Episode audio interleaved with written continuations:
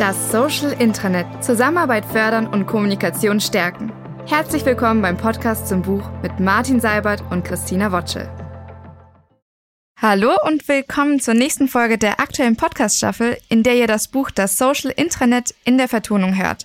Mein Name ist Christina und Martin und ich sind mittlerweile bei den Use Cases und Anwendungsfällen angekommen. Und ein zentraler Anwendungsfall in einem Intranet ist ja auf jeden Fall das Projektmanagement. Aber Martin, warum eigentlich in einem Intranet? Dafür gibt es doch eigentlich andere Tools jetzt wie Jira, oder Agile Hive. Ja, ähm, und auch noch ganz viele andere, die, das sind halt die Produkte, die wir benutzen, aber tun wir mal so, als gäbe es nur die. Äh, erstmal ist es vollkommen richtig. Es gibt andere Projektmanagement-Software, die ähm, auch hilfreich ist und die das Internet nicht ersetzen will. Bleiben wir jetzt mal bei dem Jira. Da kann ich als Team meine ganzen Aufgaben reinwerfen und kann die dann koordinieren. Sollte ich auch tun, können aber erstmal nicht alle Unternehmen. Also es ist überhaupt nicht so, dass in allen unseren Unternehmen, die wir betreuen, bei unseren Kunden, alle Mitarbeiter mit Jira-Issues arbeiten würden, sondern ich vermute, dass die meisten unserer Hörer das vielleicht kennen, schon mal gehört haben, vielleicht in einigen Projekten schon mal angewendet haben, aber das alles andere als äh, omnipotent überall ist. Und dann gibt es auch ein paar Anwendungsfälle, in denen ich denke, ist es vielleicht auch vielleicht ein bisschen overdone, dass du, wenn du nur Aufgaben hast, die alle nur fünf Minuten dauern in der Erledigung, da muss man nicht unbedingt ein Jira-Issue anlegen. Mhm. Dann, ähm, äh, da kann man auch einfach so eine Aufgabenliste auf einer Wiki-Seite erstellen. Und wie so vieles im Leben gibt es da kein Schwarz und kein Weiß. Also du kannst nicht Projektmanagement nur mit Jira machen, aber du kannst auch nicht nur mit dem Intranet mm, sozusagen alles ersetzen, was du sonst mit Jira ähm, äh, machst. Das Wo ist denn die Schnittstelle? Ja, also aus meiner Sicht liegt die Schnittstelle ungefähr bei einer halben Stunde. Also wenn du Aufgaben hast, die 20 Minuten oder 30 Minuten dauern, dann muss das eigentlich eine Jira-Aufgabe werden, weil dann so viele Iterationen, Rückfragen hin und her, mehrere Beteiligte dabei sind, dass es sich einfach lohnt, einen zentralen Ort für die Aufgabe zu haben. Und so kleine Sachen mal schnell im Tonstudio anrufen und fragen, ob die das Skript schon haben, das ist halt irgendwie das dauert drei Minuten, bis ich den Jira-Issue angelegt habe und ist in zwei Minuten erledigt. Da, ja. Also das, das, da verwaltet man sich eigentlich nur. Da würde zum Beispiel eine Checkliste auf einer Wiki-Seite reichen. Genau, ja. Ähm, oder auch teilweise ist es ja auch so, dass in der spontanen Hülle ganz viele Sachen erledigt werden. Ja, also fällt jemandem unterwegs im Auto was ein, dann kann der aus dem Auto noch ein Telefonat führen und am nächsten Tag schreibt er einfach auf die Wiki-Seite für das Projekt ein Protokoll, dass er das jetzt erledigt hat. Da gab es dann quasi nie eine Aufgabe und auch keine Checkliste für.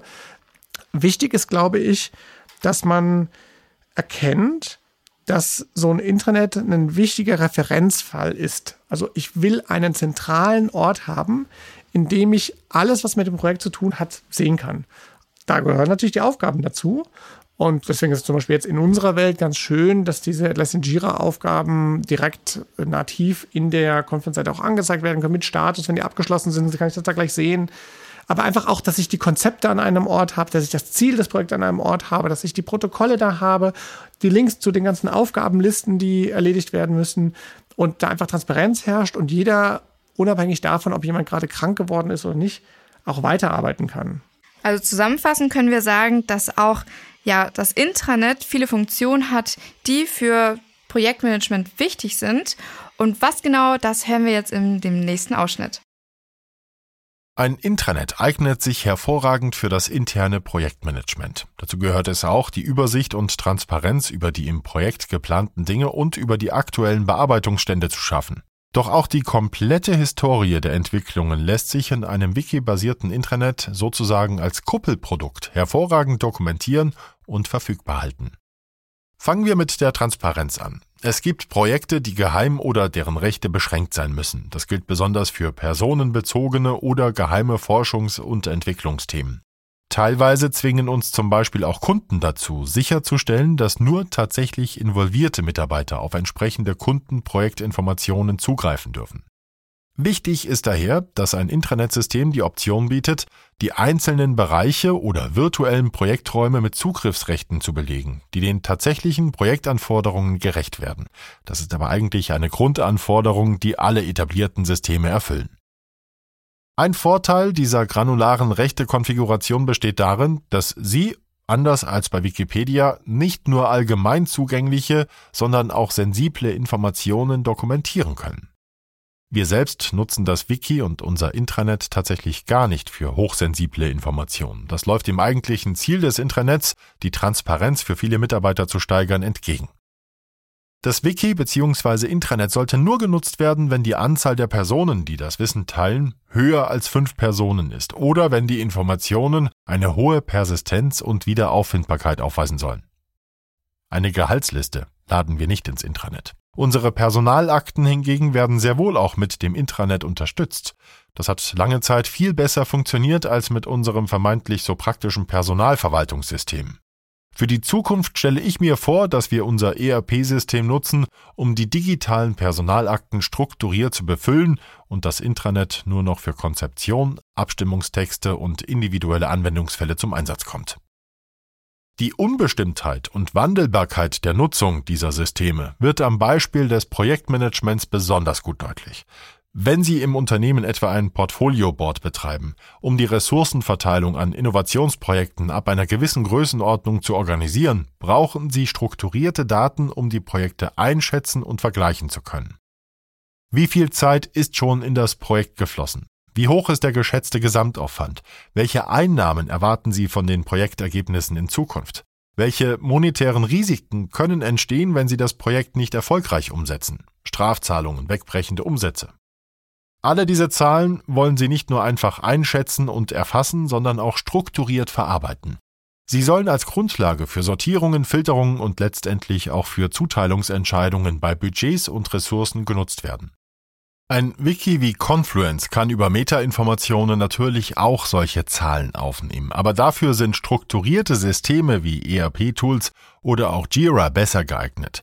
Vielleicht haben Sie ja eine Safe-Lösung wie Agile Hive oder eine Projektportfolio-Planungssoftware am Start. Dort können Sie solche Daten eintragen. Wenn wir die Rolle eines Wiki-Intranets im Unternehmenskontext besser verstehen wollen, können wir uns die Zusammenstellung aller verfügbaren Softwarelösungen wie große, dicke Steine vorstellen, die in einem Eimer, dem Unternehmen, gelagert werden. Im Volumen des Eimers spielen die Steine eine wichtige Rolle. Sie sind die führenden Systeme für unterschiedliche Anwendungsfälle. Für die Finanzbuchhaltung fungiert SRP als Stein. Bei uns ist es übrigens ERP Next, eine Open Source Software. Als CRM-System könnte Salesforce zum Einsatz kommen. Für die Aufgabenverwaltung wird auf Jira gesetzt und so weiter. Diese dicken Steine spielen eine wichtige Rolle. Sie machen einen großen Teil des Gewichts des Eimers aus. Allerdings ergeben sich auch zwangsläufig Hohlräume zwischen den einzelnen Steinen. Die Softwaresysteme passen nicht nahtlos zusammen. Vielleicht gibt es hier und da eine Schnittstelle, aber hundertprozentig greifen die Systeme nicht ineinander. Der Eimer enthält also Luft in Form von Zwischenräumen. Hier kommt das Wiki oder Intranet ins Spiel.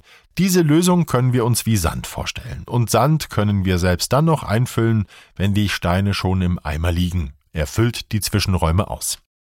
Genau so funktioniert ein Wiki, wie es bei uns und vielen Kunden als Intranet-Basis fungiert. Es ist so vielseitig und so unkompliziert nutzbar, dass Sie damit einfach diejenigen Sachen machen können, die sich zum Beispiel in Ihrer Projektmanagement-Software nicht so gut abbilden lassen. So ist ein Wiki im Projektmanagement sehr stark, wenn es darum geht, Meetings mit Ihren Agendas vorzubereiten, die Protokolle zu erstellen und die Informationen danach als Dokumentation und Referenz vorzuhalten. Genauso eignet es sich, um Konzepte zu erarbeiten, zu teilen, asynchron abzustimmen und nach und nach zu ergänzen. Als Integration zwischen einer Wiki-Seite und einer strukturierten Spezialsoftware nutzen wir in der Regel Links. Das reicht völlig aus. Zwischen Systemen mit strukturierten Daten sollte es aber auf jeden Fall richtige Schnittstellen über APIs geben, damit Sie zum Beispiel Kundenstammdaten nicht doppelt eingeben müssen und damit Sie Auswertungen sauber durchführen können, ohne dass es Verwechslungen oder Doppelungen gibt. Die Aufgabe des Intranets im Projektmanagement besteht darin, die unterschiedlichen Systeme miteinander zu verbinden und eine Vorgabe für Abläufe sowie Orte für die Dokumentation zu definieren. Jedes größere Projekt wird mit Hilfe einer Vielzahl von Lösungen bearbeitet und abgestimmt. Schneller Austausch im Gruppenchat, kurze Projektupdates im Microblog, Konzepte und Dokumentation sowie Referenz im Wiki, Zeiterfassung und Aufgabenplanung in einer Projektmanagement-Software, Controlling und Budgetplanung in einem ERP oder BI-System. Hinzu kommen analoge bzw. nicht oder wenig softwaregestützte Kanäle wie Meetings, Telefonate, Videokonferenzen oder auch E-Mails. Das Intranet hat die Aufgabe, all das zusammenzuhalten und übersichtlich zu gestalten. Natürlich müssen die Menschen in den Projekten die sinnvollen und gewünschten Verhaltensweisen und Routinen erlernen. Wann benutzen Sie im Projekt den Chat? Wann den Microblog? Was müssen Sie im Intranet dokumentieren? Was kommt ins Aufgabenverwaltungssystem? Das können Sie sich wie in der Mengenlehre vorstellen. All diese Kreise haben Überlappungen und es ist wichtig zu verstehen, dass es sinnvoll sein kann, in einer Situation das eine und in einer anderen das andere Tool zu nutzen. Ja, Sie haben ganz recht. Es ist zunächst mal wichtig, die Informationen überhaupt in einem digitalen System zu erfassen. Erst dann kann wirklich Transparenz entstehen. Auch ich habe Informationen lieber an der falschen Stelle als gar nicht verfügbar und auffindbar. Aber klar, eigentlich wollen wir nach und nach dafür sorgen, dass unsere Mitarbeiter die Informationen an den richtigen Stellen ablegen. Doch selbst bei den Profis, die die Systeme und unsere Abläufe bestens kennen, ist etwas Unschärfe erlaubt. Während wir hier reden, sind der Markt an mobilen Apps und die Unterstützung für die mobile Erfassung von Daten leider noch stark unterentwickelt. Beispielsweise ist die Erfassung von Infos in Confluence schlechter als in Jira. Und ein Chat ist im Zweifel sowieso die schnellste Lösung. Wenn dann mal jemand eine Nachricht in Telegram schreibt, weil er unterwegs einfach nicht genug Zeit und Nerven für Confluence oder Jira hat, halte ich das als Intranet-Verantwortlicher spielend aus, weil es meine grundsätzlichen Projektabläufe nicht verändert. Wenn sich jemand allerdings nie an die Abläufe hält, spreche ich ihn darauf an. In seltenen Fällen bieten wir dann die Datenübernahme in andere Systeme als Projektservice an. Aber eigentlich machen wir das nur bei wirklich wichtigen Personen, Vorstand, Bereichsleiter etc. in Konzernen.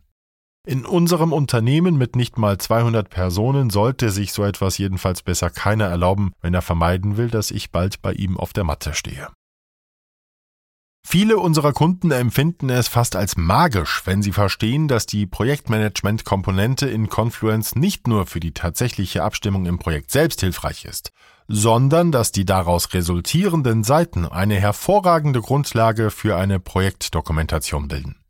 Allein die Möglichkeit, sämtliche Konzepte, Dokumente, Dateien, Meeting-Agendas und Protokolle und auch sonst alle wichtigen Zwischenstände und Diskussionen an einem Ort gebündelt zu finden, ist für die meisten Unternehmen ein enormer Gewinn.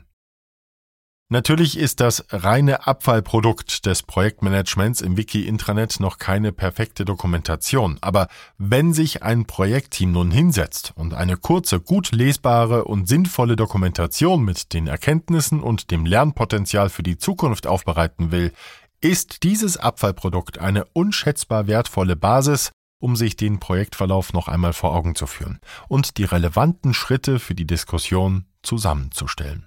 Natürlich lassen sich die Protokolle, Zwischenstände und Dokumente auch verlinken. Diesen Punkt kann ich kaum fett genug unterstreichen. Jetzt mal Hand aufs Herz. Tatsächlich wird in Ihren Projekten gar keine Dokumentation angefertigt, oder? Die meisten Ihrer Projekte sind schon ein Erfolg, wenn die Projektziele erreicht werden. Damit sind Sie nicht allein.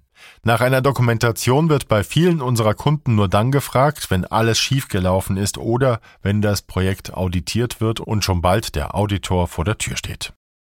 Ich will nicht schönreden, auch bei uns ist die sauber aufbereitete Dokumentation mit den Erkenntnissen und Lehren für die Zukunft eine Rarität, keine Frage. Auch wir sollten darin besser und disziplinierter werden. Aber zumindest besteht die Grundlage dafür. Ich selbst bin ja eher so ein Hansdampf in allen Gassen bei uns. Das bedeutet, dass ich mich öfter mal in anderer Leute Projekte eindenke und einlese, wenn ich nach etwas gefragt werde oder sich Energie für die Unterstützung bei mir sammelt. Dann wühle ich meist in der Wiki-Dokumentation der Meetings und Konzepte herum. Der Chat ist mir zu voluminös und detailliert. Die Aufgaben in Jira sind mir meist zu knapp und zu wenig mit Kontext angereichert. Dort schaue ich nur kurz rein. Den Quellcode unserer Software verstehe ich in den meisten Bereichen nicht und oft finden solche Orientierungsphasen meinerseits außerhalb der regelmäßigen Arbeitszeiten der Teammitglieder statt. Ich kann also niemanden fragen. Aber es klappt erstaunlich gut. Natürlich wünsche ich mir auch immer, dass mir jemand die Dokumentation mundgerecht aufbereitet. Und es gibt Teams, die sehr akribisch dokumentieren und welche, die eher lax arbeiten aber ich komme in der Regel zum Ziel. Ich erhalte einen groben Überblick über das Projekt, seine Herausforderungen und den aktuellen Stand. Das ist eine wirklich gute Vorbereitung für ein persönliches Gespräch mit dem Team. Ein anderes Beispiel. Wenn in einem Projekt eine Blockade herrscht und sich keiner mehr nach vorn oder zurück bewegen kann, werden Dinge manchmal zu mir oder anderen Gesellschaftern eskaliert. In der Regel existiert dann schon eine Seite, auf der die Blockade, die Gründe dafür und die Positionen dokumentiert sind. Aber drumherum gibt es oft noch sehr interessante und hilfreiche zusätzliche Informationen. Mit ein bisschen Zeit und Konzentration treten unheimlich viele Details zutage, die dabei helfen, eine sinnvolle Unterstützung anzubieten. Ich wüsste nicht, wie wir das machen sollten, wenn wir kein aktiv genutztes Wiki hätten. Die fast schon natürliche Reaktion von Führungskräften in einer solchen Situation ohne Informationen und Dokumentation ist das Durchregieren mit Macht. Es erspart nämlich das mühselige Informieren. Man müsste sich eigentlich jetzt von allen Seiten informieren lassen und dann mit Fragen dabei helfen, dass die Protagonisten selbst die Blockaden aufheben können. Ich kann das im Zweifel von unterwegs mit dem Handy über Tage hinweg mit Fragen und Kommentaren begleiten. Das kostet mich nur wenig Energie und so habe ich da viel Ausdauer. Sie müssten dafür möglicherweise wichtige Meetingzeit während Ihrer Kernarbeitsstunden verbrauchen, die Sie eigentlich für strategische Aufgaben, die Ihnen selbst wirklich wichtig sind, verwenden möchten. Die Rolle von Asynchronität in der Kommunikation haben wir schon beleuchtet. Hier wird sie auch noch einmal deutlich.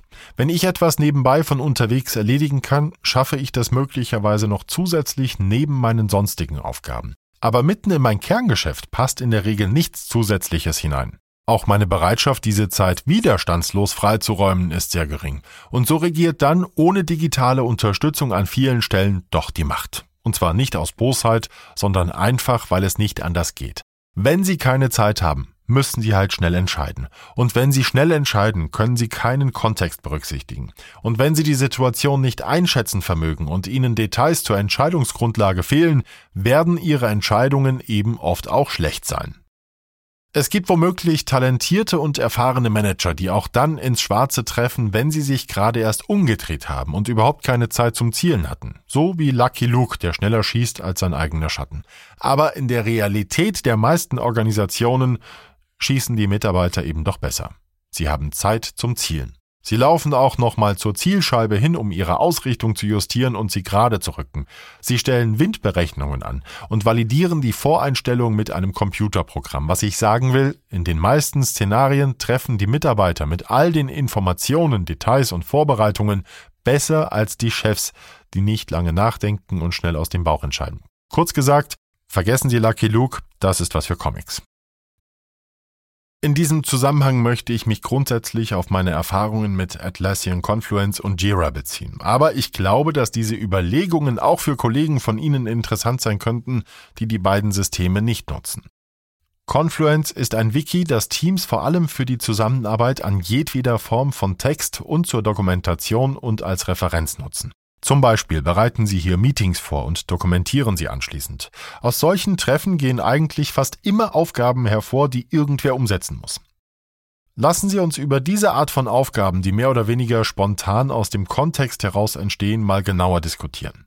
Die Erledigung solcher ungeplanten Aktivitäten spielt eine enorm wichtige Rolle bei der erfolgreichen Umsetzung von Projekten. Ob Wasserfall, oder agil, ein bisschen wollen wir uns alle auf die Zukunft vorbereiten und durchdenken, was im Laufe des Projekts so an Aufgaben auf uns zukommen könnte. Im Rahmen der ersten Grobplanung wird bei manchen unserer Kunden immer noch ein Gantt-Diagramm erstellt, um zu überlegen, wie lange sich das Projekt wohl hinziehen wird und welche großen Aufgaben darin zu erledigen sind. Dass diese Planung eigentlich immer falsch ist, wissen wir alle. Und das ist auch den Konzernen meist bewusst. Entscheidend für den Erfolg ist aus meiner Sicht viel eher, wie sie nun auf die neuen Informationen reagieren, die sich im Laufe des Projekts ergeben. Der Lieferant, mit dem Sie maßgeblich geplant hatten, sagt Ihnen ab, weil die Auftragsbücher voll sind. Der nächste geht mitten im Projekt pleite und das Vorhaben muss umgeplant werden. Es tauchen alle Nase lang neue Anforderungen und detaillierte Informationen auf, die zu weiteren Aufgaben im Projekt führen. Ein modernes Intranet muss in der Lage sein, diese komplexe Welt zu erfassen und den Menschen im Projekt dabei zu helfen, mit dieser Komplexität umzugehen. Eine zentrale Anforderung besteht für mich darin, dass man den Text von den Aufgaben trennt. Es gibt also an einer Stelle die Informationen und den Kontext, sozusagen das Wissen über das Projekt und über das, was passiert ist, und dann gibt es die Aufgabenliste. Wir haben uns vorhin schon kurz darüber unterhalten, wie wir intern nach Vorlage des SAFE-Vorgehensmodells unter anderem die Priorisierung mit WSJF durchführen. Sie müssen sich im Projekt nämlich überlegen, was jetzt gerade wirklich wichtig ist. Es bringt nichts, dem längst obsolet gewordenen Gantt-Chart hinterher zu hecheln, wenn an einer ganz anderen Stelle das gesamte Projekt in die Luft zu fliegen droht. Und das gilt auch dann, wenn der Vorstand sich eigentlich nur für den Gantt-Chart und kein Stück für Details interessiert. Oder nein, das gilt nicht auch dann, sondern gerade dann.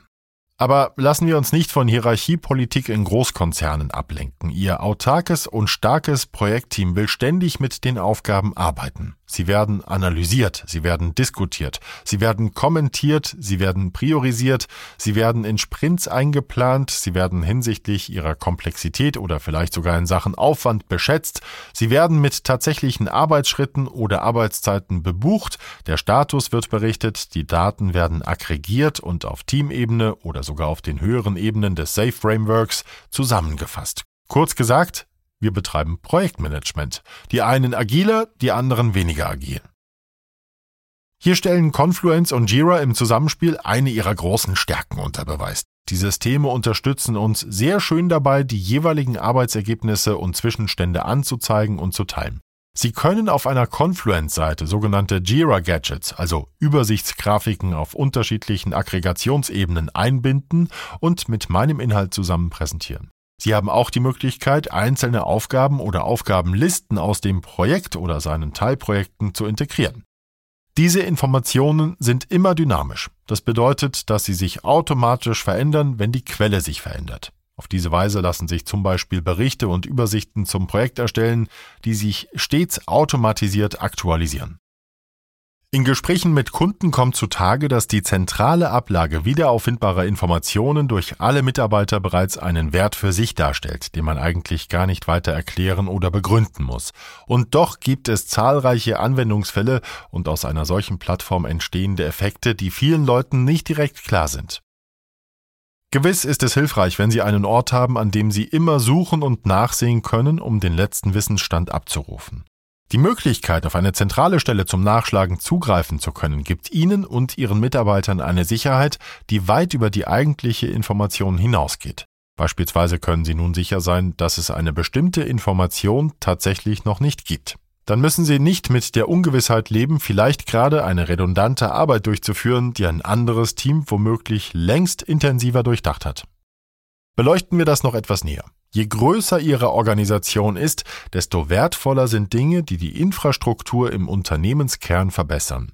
Die Kommunikationswege etwa werden in einem großen Unternehmen ja von viel mehr Menschen genutzt als in einer kleinen Firma. In einer großen Organisation ist es jedoch noch viel schwieriger herauszufinden, ob nicht vielleicht schon ein Kollegenteam genau an diesem Infrastrukturprojekt, an dem Sie arbeiten wollen, etwas gemacht hat. Die meisten Unternehmen versuchen, dieses Problem durch etwas zu lösen, das sie klare Zuständigkeiten nennen. Für das Marketing ist die Bereichsleitung Meier zuständig. Für den Vertrieb übernimmt Müller die Verantwortung und das Beschwerdemanagement macht Schneider. Wenn Sie nun einen Kernprozess der Kundenkommunikation vom ersten Kontakt bis zur Nachsorge nach dem Kauf und der Umsetzung planen, dann müssen Sie Müller, Meyer und Schneider und vermutlich auch noch Menschen aus der Produktion für Ihr Projekt gewinnen und begeistern. Das ist gerade in einem großen Konzern ziemlich schwierig, weil die Bereichsverantwortlichen sehr beschäftigt sind und nur sehr selten alle gleichzeitig Zeit haben. Ein Intranet-Projekt ist von einer ähnlichen Komplexität geprägt. Sie können es nicht mal eben zwischen Tür und Angel umsetzen, denn richtig eingeführt betrifft es alle Menschen im Unternehmen. Wenn Sie nun ein modernes Intranet hätten, um Ihren Kundenprozess zu konzipieren und voranzubringen, gäbe es viele Vorteile. Im Rahmen der Referenz könnten Sie sich zuallererst darüber informieren, welche begleitenden, damit zusammenhängenden oder ganz ähnlichen Projekte es in der Vergangenheit schon gab und wer daran gearbeitet hat. Diese Menschen sprechen Sie dann an und befragen Sie nach Ihren Erfahrungen und dem jeweiligen Stand der Projekte. Meist ergeben sich aus diesen Kontakten wertvolle Erkenntnisse über politische Blockaden, bestehende und vielleicht etablierte Konkurrenzsysteme, Ansprüche und Interessenlagen sowie viele weitere Aspekte, die Sie im Großunternehmen sonst eher selten auf dem Silbertablett präsentiert bekommen. Ein Bild sagt mehr als tausend Worte. Diese Aussage ist abgedroschen und trotzdem wahr. Und was man im geschäftlichen Umfeld oft feststellt, die Texte sind furchtbar langweilig. Ein Konzept mag für Sie persönlich, für Ihr Projekt und für Ihre Organisation enorm wichtig sein. Umso frustrierender ist es, wenn Sie feststellen, dass Ihre Geschäftsführerin oder Ihr Vorstand sich gar nicht die Mühe machen, Ihre Idee zu durchdenken. Die geben sich nicht mal den Anschein, verstehen zu wollen, was Sie möchten. Man übersieht sie einfach. Und das vielleicht nicht nur in der Geschäftsführung, sondern noch in vielen anderen Bereichen des Unternehmens. Die Situation ist so frustrierend wie alltäglich. Es ist egal, ob es um die gesetzlich verpflichtende Einhaltung von Sicherheitsmaßnahmen oder um die wissenschaftlich belegte Prozessverbesserung geht, die mehr Profitabilität verspricht. Sobald es komplex wird, fällt es uns schwer, anderen unsere Ideen verständlich zu machen. Genau hier helfen Visualisierungen.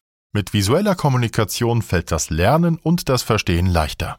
In einem Ablaufdiagramm können Sie komplexe Sachverhalte verständlich darstellen. Klar, es ist mitunter lästig und ziemlich aufwendig, ein gutes Diagramm oder eine Infografik zu erstellen. Wenn Ihre Idee leicht nachvollziehbar ist und als Selbstläufer überzeugt, brauchen Sie kein Diagramm. Aber wer hat schon ständig solche Ideen?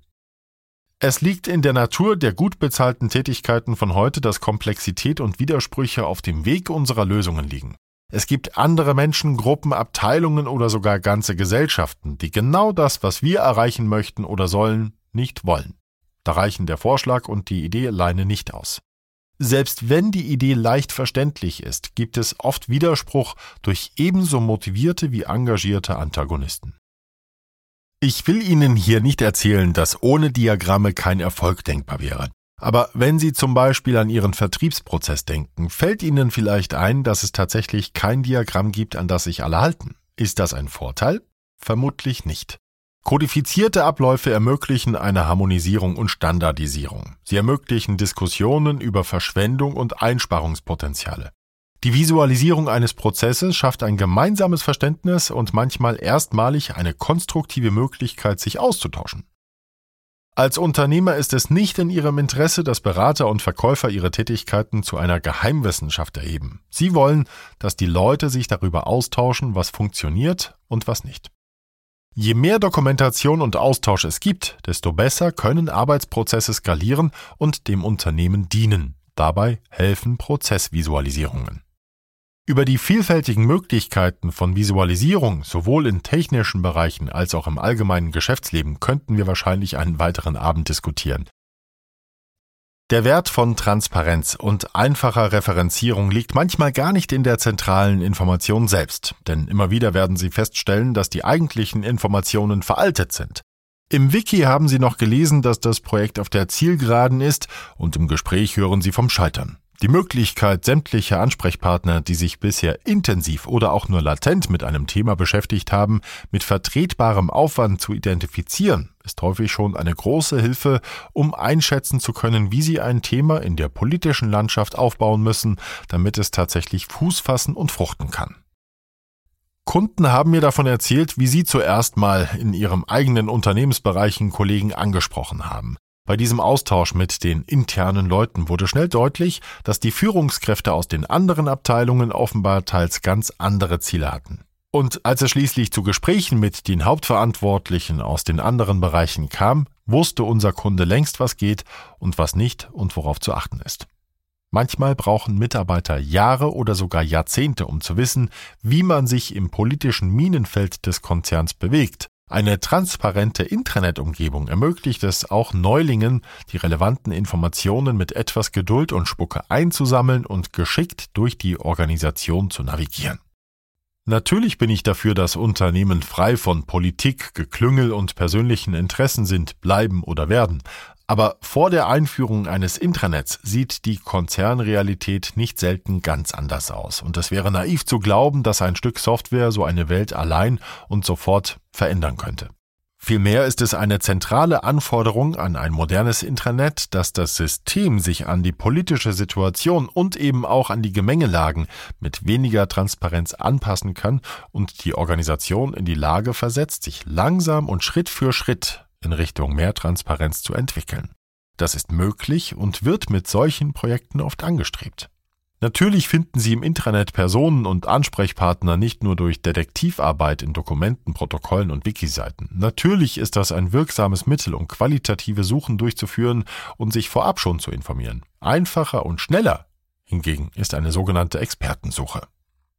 In einer solchen Expertensuche können Mitarbeiter einfach einen Namen eingeben und die entsprechende Person samt Profil und Kontaktinformationen finden.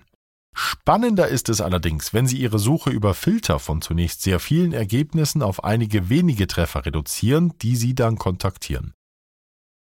Apropos Visualisierungen, ich persönlich schaue mir total gerne unser Orgchart an oder vor allem das Strukturdiagramm, ja, das eben die unterschiedlichen Teams bei uns darstellt, wer in welchem Team ist. Und da kommen wir auch direkt zu dem Thema Expertensuche. Wie kann man das Intranet dafür nutzen, Experten schnell zu finden? Erstmal ist es so, dass du ähm, sehr reichhaltige also brauchst sehr, sehr reichhaltige Profile im Internet, um in der Lage zu sein, dann zu filtern, zu sagen, hier nur an dem Standort, nur der, der Englisch kann und Chinesisch soll er auch noch können und außerdem soll er Ahnung haben von diesem Business-Thema, das bei uns so äh, wichtig jetzt gerade ist. Und dann werden es halt immer weniger Leute. Das ist letztendlich so eine Expertensuche. Ähm, das Org-Chart ist nichts anderes als das nur visuell. Ja, also äh, ich erinnere mich noch an die Interviews mit den Kunden, als wir geprüft haben, ob die das haben wollen. Erstmal so, ja, unbedingt, wir müssen, wir brauchen solche Org-Charts. Zum einen ver verwalten wir uns zu Tode, weil die sich natürlich ständig ändern. Und das Schöne ist, wenn die es im Internet automatisch sich aktualisiert, anhand der Profilinformationen, die die Mitarbeiter ja selber pflegen. Und dann gibt es halt so ganz praktische Anwendungsfälle, die sich jeder auch vorstellen kann. Also ähm, nehmen wir mal einen großen Flughafenbetreiber der will einfach wissen, wer ist denn für dieses Gebäude hier zuständig.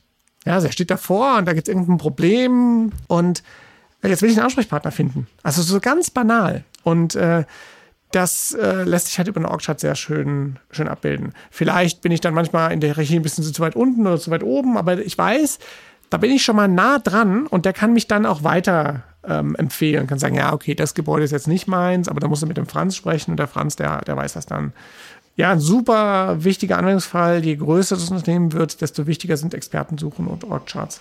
Das Schöne ist, dass wir nicht nur im Business-Kontext ja, die Expertensuche nutzen können, sondern auch im privaten Bereich. Also unser Profil ähm, hat ja zum Beispiel unsere Hobbys, bei welchen Aktivitäten wir dabei wären. Und Ob das man kann sein man Nutella-Brot mit oder ohne Butter isst. Ja? Bei mir ist es eindeutig ohne Butter. Mit Butter ist ein bisschen zu viel.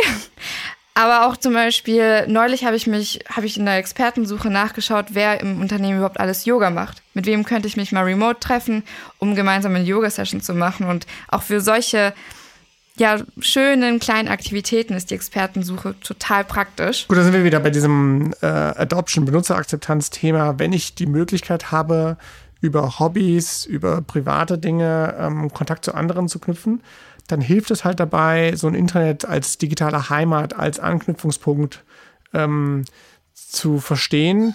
Und damit meine ich jetzt nicht eine Kuppelplattform, sondern ja, sozusagen auf einer professionellen Ebene Kontakt, der über die täglichen Notwendigkeiten und den Stress, den die Arbeit hat, hinausgeht und äh, Verbindung zwischen den Leuten schafft. Genau, und das ist total wichtig und deshalb hören wir jetzt gleich in den nächsten Abschnitt rein. Auch aus strategischer Sicht ist eine Expertensuche im Intranet stark. Sie kommuniziert, dass es im Unternehmen wertvolle Fachleute gibt. Sie gibt den Mitarbeitern eine Bühne, auf der sie ihre Fähigkeiten und Kenntnisse präsentieren können. Und sie erhöht die wichtige Vernetzung zwischen Fachkollegen. Ich selbst nutze die Profilsuche manchmal, um mir einfach nochmal ein Gesicht zu einem Namen zu vergegenwärtigen. Wie sieht der nochmal aus? In unseren Projekten stellen wir fest, dass die Grundlagen für eine Personensuche eigentlich in überhaupt keinem Unternehmen gegeben sind.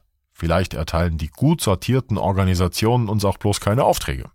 Jedenfalls ist es in riesengroßen Konzernen besonders abenteuerlich. Da stehen Tausende von Mitarbeitern gar nicht im zentralen Personenverzeichnis, weil für sie sonst Lizenzgebühren, etwa an Microsoft, zu entrichten werden. Um überhaupt eine Liste mit wirklich allen Intranet-Nutzern an allen Standorten zu bekommen, müssen in solchen Unternehmen oft zig separate Quellen angezapft werden. Die Datenqualität unterscheidet sich natürlich sehr, und dann stellen wir in vielen, vielen Fällen fest, dass die relevanten Informationen für ein Profil gar nicht vorhanden oder die Rechte für die Nutzung, beispielsweise bei Fotos, ungeklärt sind und wir diese Elemente daher nicht verwenden können. Doch in so einem Fall kann ich die Kunden beruhigen. Das ist überhaupt kein Problem und ganz normal. In einem modernen Intranet reicht schon das Angebot aus, ein reichhaltiges und hochwertiges Profil anzulegen, um viele gute und nützliche Daten zu erhalten. Bei Xing und LinkedIn hat ja auch keiner eine Schulung besucht, um die Basisinformationen einzustellen und hochzuladen. Ja, einige meiner Kollegen benutzen Avatare und keine Fotos in ihren Profilbildern. Damit lassen sich den Namen zwar keine Gesichter zuordnen, aber die restlichen Daten und Angaben sind auch ohne konkretes Foto schon nützlich und sinnvoll genug. Ich habe noch nie einen Intranet-Verantwortlichen getroffen, der die Bedeutung von Profilen, einer Expertensuche und generell einer Möglichkeit zur Selbstrepräsentation via Intranet als gering eingeschätzt hätte. Es gibt relativ einfache Maßnahmen, mit denen Sie die Erstellung und das Befüllen von Nutzerprofilen begünstigen können. Beispielsweise hat unser Kunde Enercity beim Launch seines Intranets Enerdigi einen Fotoservice angeboten. Mitarbeiter konnten fix ein professionelles Foto von sich schießen lassen, um es dann im Intranet zu verwenden. Bei uns bietet eine Kollegin, die nebenberuflich als professionelle Fotografin aktiv ist, regelmäßig Fototermine für Interessierte an. Der große Vorteil solcher Aktionen ist die Steigerung des Netzwerkeffekts. Wenn im Intranet kein Mensch ein Bild in sein Profil einstellt und auch sonst nichts ausgefüllt hat, werden es andere Leute tendenziell auch nicht tun. Wenn nahezu alle ihre Profile pflegen, brauchen sie niemanden daran zu erinnern. Dann werden neue Kollegen das ganz automatisch machen. Der gute alte Gruppenzwang. Ein modernes Intranet dreht sich um die Menschen, die darin arbeiten. Es geht darum, ihre Produktivität und Wirksamkeit zu erhöhen. Ein zentrales Element ist dabei die Kommunikation. Natürlich gibt es weiterhin die Top-Down-Kommunikation vom Vorstand an alle Mitarbeiter. Aber was in den meisten Unternehmen richtig viel Potenzial hat, ist die Verbesserung, Strukturierung und Optimierung der Kommunikation unter den Kollegen. Auch die Zusammenarbeit in den festen Abteilungen und Gruppen des Tagesgeschäfts kann eine Organisation mit einem Intranet verbessern. Das Entdecken, in Kontakt kommen und voneinander lernen über Abteilungs- und Bereichsgrenzen hinweg eröffnet gerade in großen Firmen gewaltige Möglichkeiten, die in vielen Fällen leider ungenutzt bleiben. Ein Benutzerprofil bietet viele und tolle Ansätze, um das anzukurbeln. Ich will nicht propagieren, dass Sie sich als Organisation in das Privatleben Ihrer Mitarbeiter einmischen sollen. Eine Expertensuche ist keine Tinder-Verabredungsplattform. Aber wenn Sie eine Option schaffen, die es Ihren Mitarbeitern ermöglicht, Gleichgesinnte zu kontaktieren, dann werden möglicherweise Sportgruppen gegründet. Es könnten Filmabende, Brettspielpartys und vielleicht sogar Pokerturniere organisiert werden. Keine Frage, es ist nicht die zentrale Aufgabe einer Expertensuche, solche Interessensgruppen zusammenzuführen. Aber Mitarbeiter wollen dazugehören, sie wollen sich mit anderen austauschen und sie lieben es, wenn es in der Abteilung und darüber hinaus einen guten Zusammenhalt und ein produktives Miteinander gibt. Ich halte die Idee für sehr empfehlenswert, private Interessen und Hobbys mit in die Profile aufzunehmen. Ich bin mir sehr wohl darüber im Klaren, dass es durch den persönlichen Kontakt auch negative Effekte geben kann. So ist es wohl schon streitbar, ob das Unternehmen die Organisation eines Pokerturniers begünstigen sollte, also Glücksspiel. Hier führen wir mit Kunden immer wieder Diskussionen darüber, ob das Unternehmen der Hirte sein muss, der Böses verhindert und ob es diese Rolle überhaupt auszufüllen vermag. Oder kann und muss man es den Mitarbeitern in ihrer Mündigkeit auch im Unternehmensumfeld zugestehen, ein wirksames kollegiales Miteinander nach ihren Vorstellungen zu leben? Ich bin fest davon überzeugt, dass es für Unternehmen fast schon übergriffig ist, den Mitarbeitern die Möglichkeit vorzuenthalten, im Profil zum Beispiel ihre Hobbys angeben zu können. Und pures Gift sind Maßnahmen, die dazu dienen sollen, ein privates Miteinander außerhalb der Arbeitszeit zu unterbinden. Für die Repräsentation der Mitarbeiter im Intranet mit reichhaltigen Profilen gibt es viele gute Gründe. Eine hochwertige Expertensuche ist eine sehr praktische Ausprägung. Ja, dadurch, dass ich mein Profil selbst pflege und auch entscheiden kann, welchen Inhalt ich habe, hilft es mir und aber auch vor allem, wenn es andere machen, Experten zu finden. Und wir haben gerade auch schon zum Ende gehört, dass es wichtig ist, auch ja, spaßige Faktoren zu berücksichtigen. Und weil das alles die Unternehmenskultur fördern und stärken kann. Wir haben ja intern noch ein anderes Tool, die Company Happiness Umfrage. Wie kam es eigentlich zu dieser? Ja, die wird im nächsten Kapitel auch, also in der nächsten Folge behandelt. Ähm, uns ging es dabei eigentlich als Unternehmen erstmal darum, Transparenz darüber zu bekommen, wie fühlen sich die Mitarbeiter, was stört die, was finden sie cool, ähm, was sind Stärken und was sind Schwächen in unserer ähm, aktuellen Unternehmenskultur.